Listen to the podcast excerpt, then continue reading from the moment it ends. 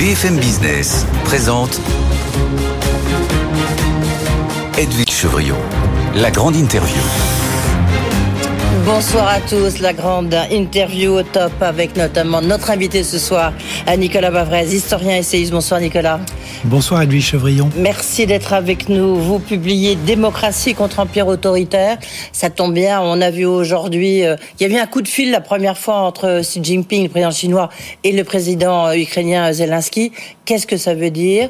On reviendra aussi sur les dépenses militaires au plus haut. Vous qui avez écrit justement un livre blanc sur la défense.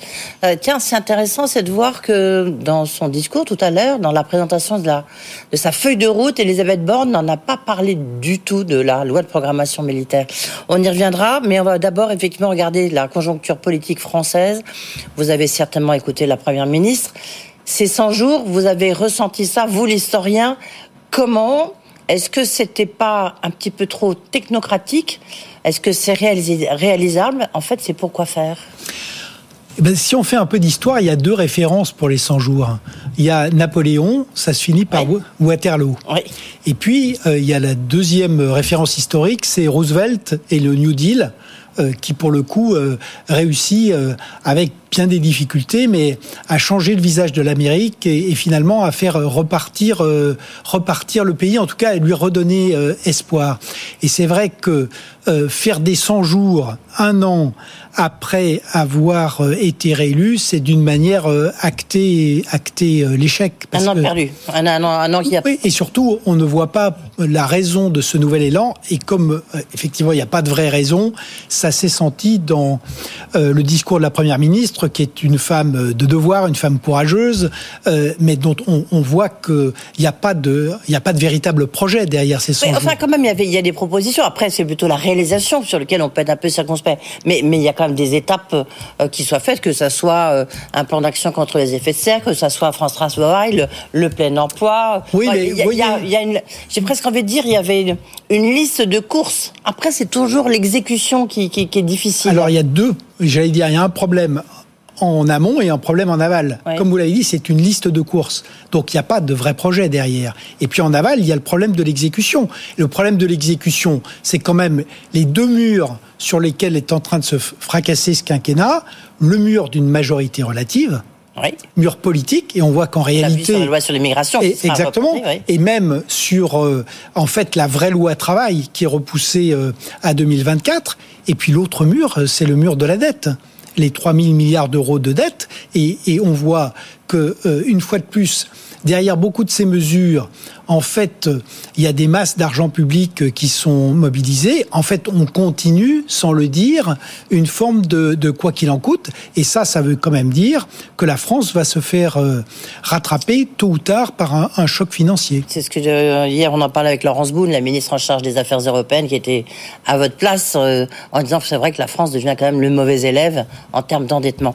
Euh, c'est vrai parce que l'autre élément intéressant quand on regarde ce qui se passe en Europe, c'est que avec l'inflation euh, les autres se sont désendettés massivement.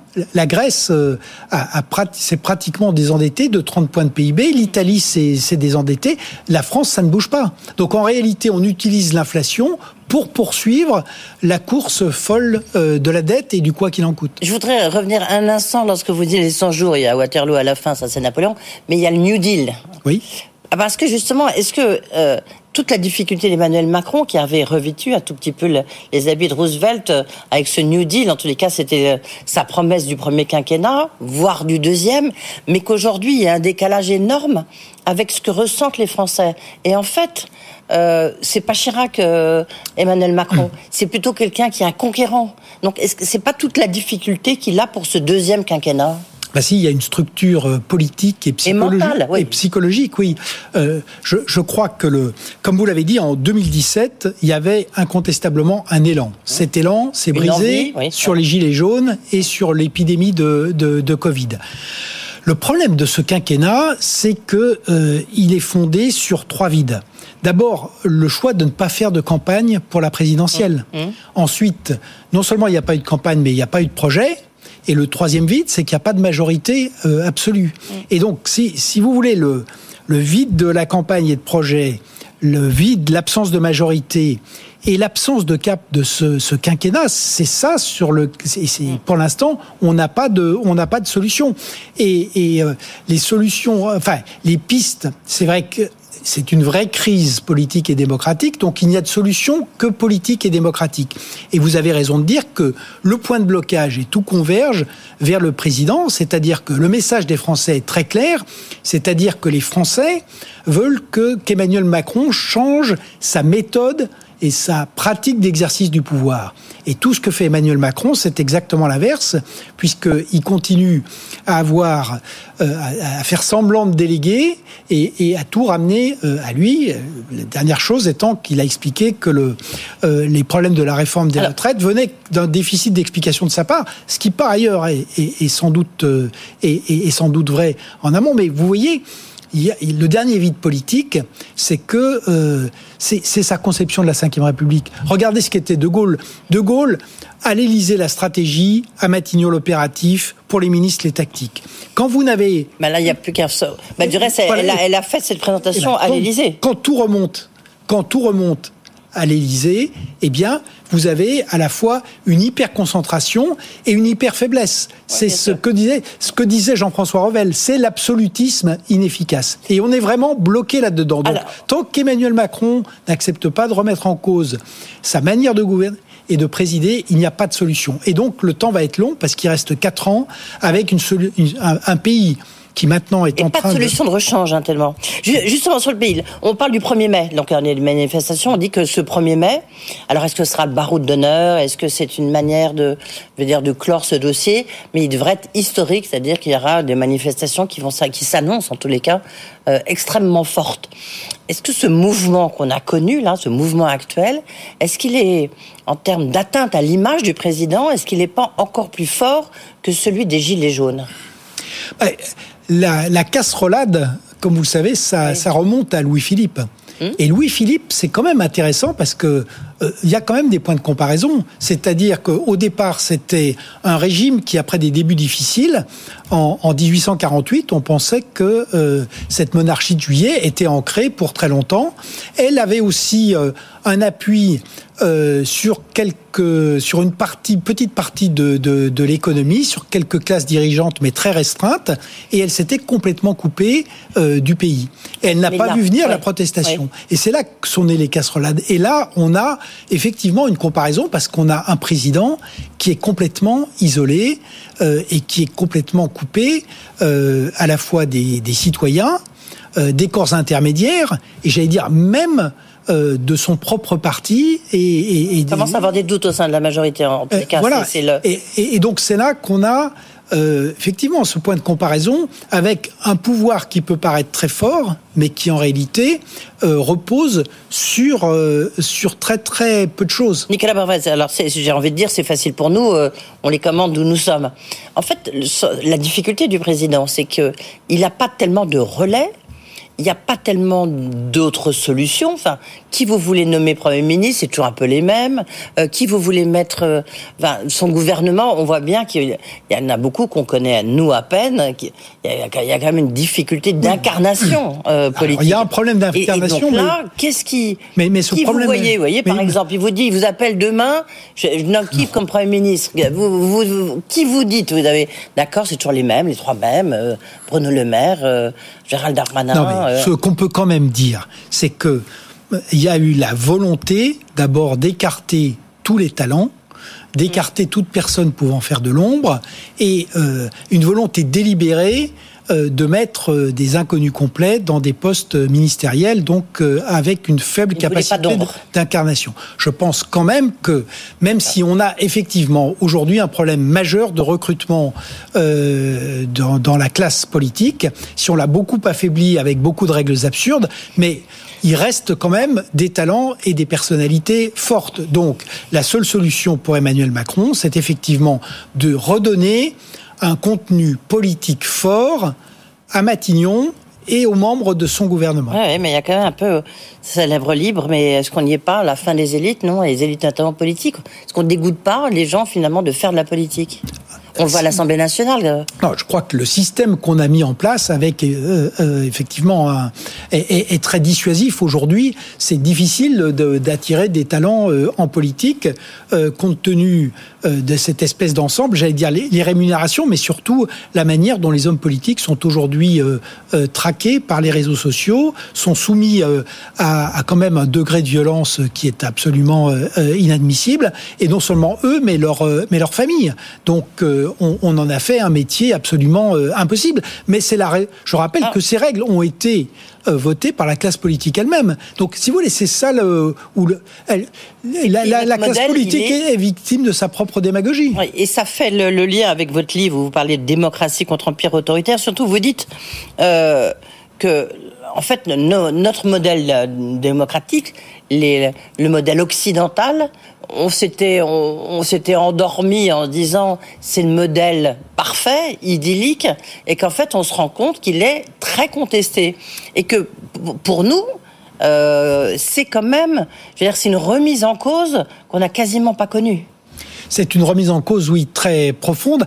On l'a connu un peu, j'allais dire, dans le premier entre-deux-guerres, puisqu'en 1918, tout le monde pense que les démocraties euh, ont gagné, et on se retrouve avec une Europe entièrement avec pratiquement dominée par euh, euh, des modèles totalitaires ou autoritaires en 1939.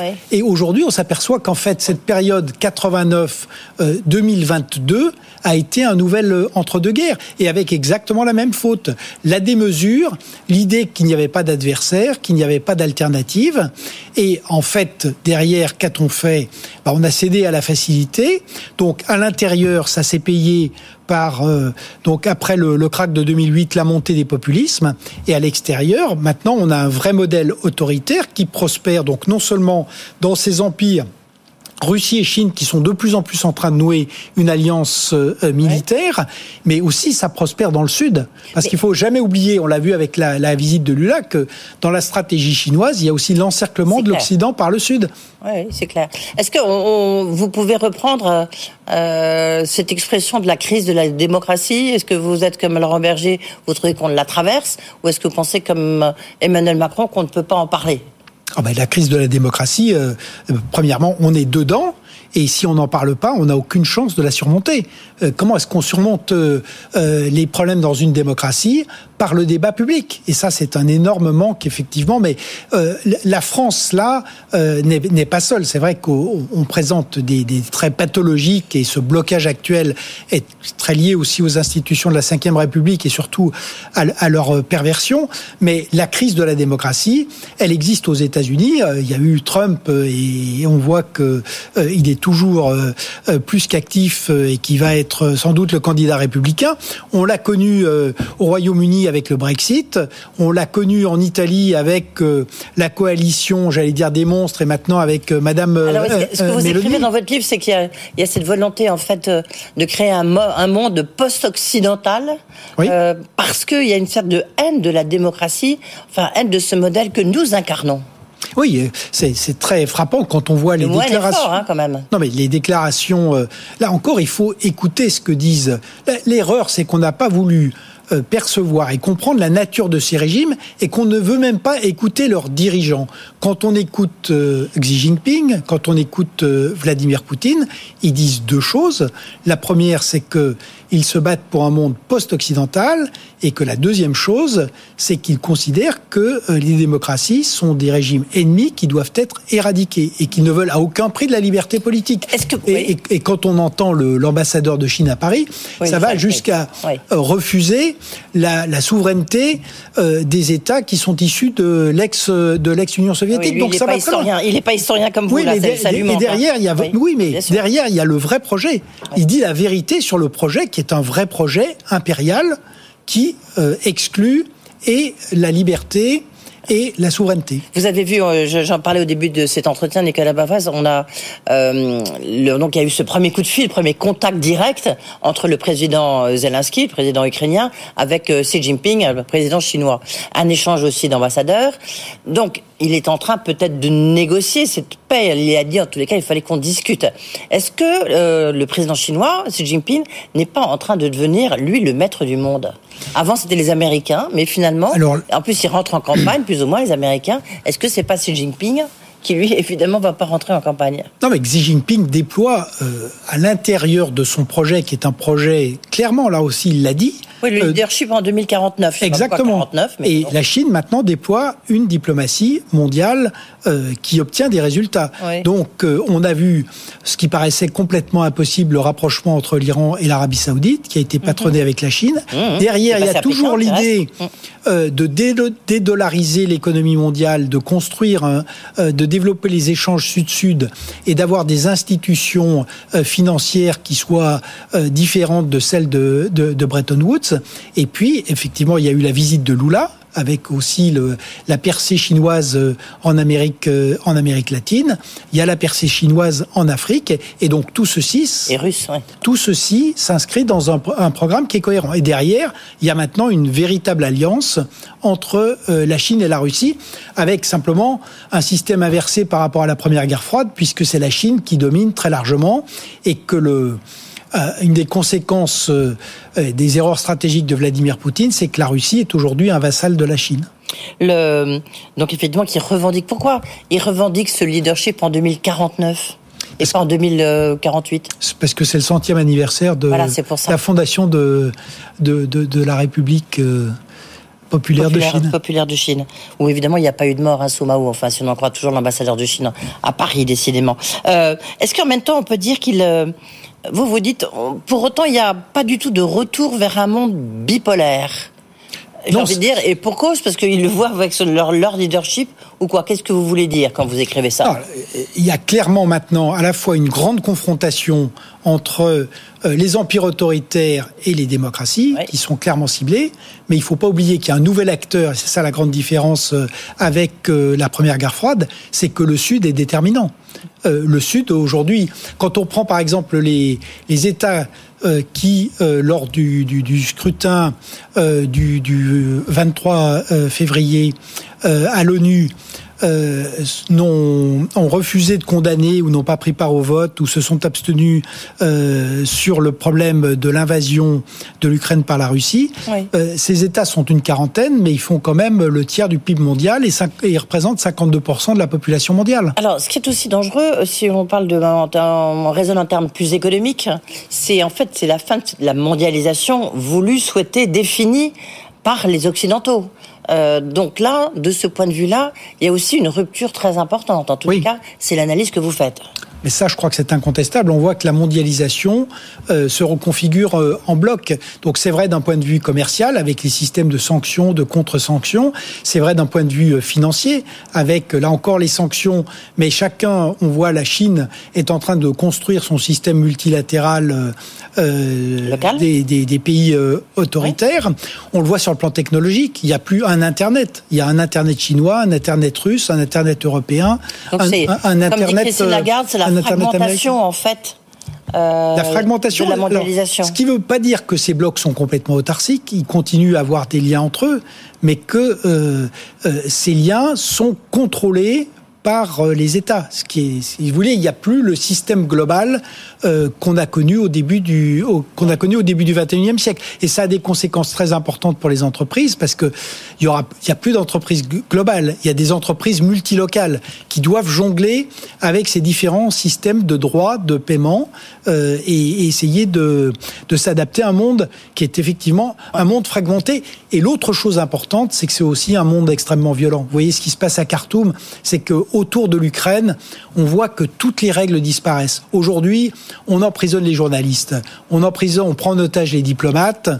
euh, on prend en les Règles sont différentes. Il y a plus les, les règles qu'on connaissait n'existent plus en fait. Enfin oui, et pour l'instant, euh, le problème c'est qu'elles ne sont pas remplacées par d'autres règles. C'est vrai, par exemple aussi en matière d'armement où c'est très important. Par exemple entre l'Union soviétique et les États-Unis, vous aviez un système de téléphone rouge après la mis en place après la crise de Cuba.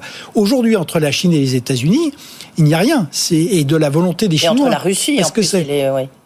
Et, tous les traités de contrôle des armements ou de désarmement ont été suspendus ou, euh, ou supprimés. Donc on est aujourd'hui dans un monde de course aux armements. L'an dernier, c'était 2240 milliards de dollars. Et dans un monde où tout ce qu'on avait mis en place pour essayer de limiter, contrôler la violence, tout ceci est en train de, disparaître. Alors, euh, Nicolas c'est vrai qu'on s'en souvient, tous vos, précédents livres sont toujours un peu euh, catastrophistes, j'ai envie de dire. Là, est-ce que vous n'avez pas une petite lueur d'espoir pour notre modèle à nous, qu'a priori on défend? Modèle hein. occidental, modèle de la démocratie, qui est quand même peut-être mieux. Je préfère vivre en France que vivre en Russie. Hein. évidemment, donc les démocraties ont fait beaucoup d'erreurs. Aujourd'hui, elles ont quand même aussi un problème d'institution, de leadership, euh, de euh, effectivement de, de, crise populiste. Mais l'année 2022 est une année qui est tragique, sanglante, parce qu'on est vraiment rentré dans cette grande confrontation ouverte. Mais c'est aussi une année qui a qui recèle un certain nombre de, de facteurs positifs. Jusqu'à présent, les empires autoritaires expliquent que finalement l'avenir était pour eux qu'ils étaient invincibles, qu'ils étaient meilleurs sur le développement économique, sur euh, le progrès social, sur la cohésion et, mais, et sur les conquêtes extérieures. Or, on a quand même vu que bah, la Russie, c'est un désastre stratégique en Ukraine. Elle a perdu sur, euh, elle perd sur. Euh, oui, mais on voit l'économie en Russie, elle se maintient. Les, oligarques n'ont jamais été aussi riches. Donc, c'est un pays qui démographiquement était déjà sinistré. le le, le, surplus de mortalité entre la Covid et la guerre d'Ukraine, on en est à plus de 3 millions. Il y a un million de jeunes talents euh, qui sont partis euh, du pays. L'industrie euh, est sinistrée d'un point de vue technologique. Donc tous les facteurs de long terme, c'est vrai qu'il y a cette résistance de court terme, mais sur le long terme, c'est catastrophique. La Chine a quand même, elle aussi, un problème démographique. La croissance est quand même passée de 9,5 à 3% sous Xi Jinping. L'immobilier est en, plein crack. Donc, et par ailleurs, il y a de plus en plus de résistance à la, poussée chinoise, y compris en Asie.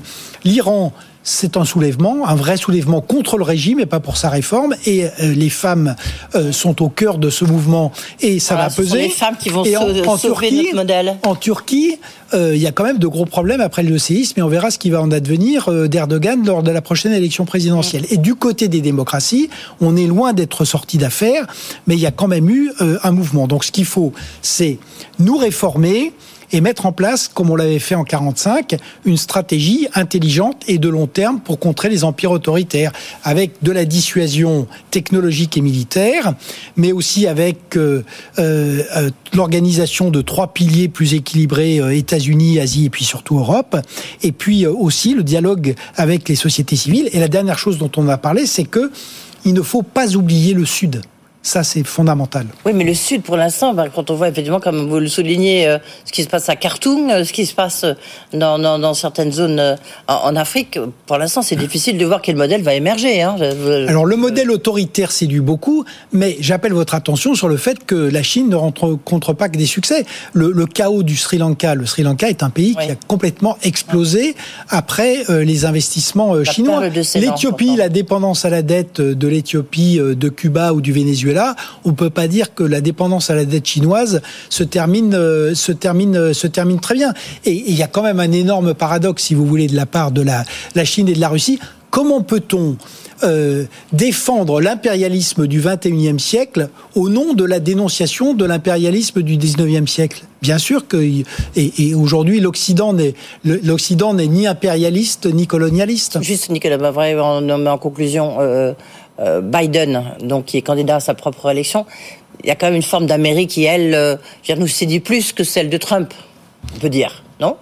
Bien sûr, mais c'est une Amérique qui, j'allais dire, est en pleine schizophrénie, c'est-à-dire qu'elle accumule les facteurs de puissance, elle fait partie des gagnants euh, de la guerre d'Ukraine, et en même temps, la crise intérieure, c'est bien là où on voit que la puissance extérieure ne suffit pas, il faut aussi soigner les pathologies intérieures de nos régimes. Et c'est vrai que l'idée d'avoir euh, euh, un nouveau duel entre Joe Biden et Donald Trump n'est pas un signe de, bonne santé pour la démocratie américaine, c'est le moins qu'on puisse dire, et Tocqueville euh, d'une certaine manière, avait déjà annoncé cette possible dérive, mais Tocqueville, euh, à la fois, ne serait pas surpris, mais serait très, très attristé. Merci beaucoup, euh, Nicolas. Je rappelle le titre de votre livre, Le soutien d'abord, la liberté est un combat. Oui. Démocratie contre empire autoritaire, et c'est aux éditions de l'Observatoire. Et je ne résiste pas en disant cette phrase que vous mettez en exergue de Raymond Aron qui était votre maître. Je crois à la victoire finale des démocraties, mais à une condition, c'est qu'elle le veuille. Je pense que c'est peut-être une jolie conclusion, non? Tout est dit. Même si c'est au début. Merci beaucoup. Voilà, c'est la fin de cette grande entretien.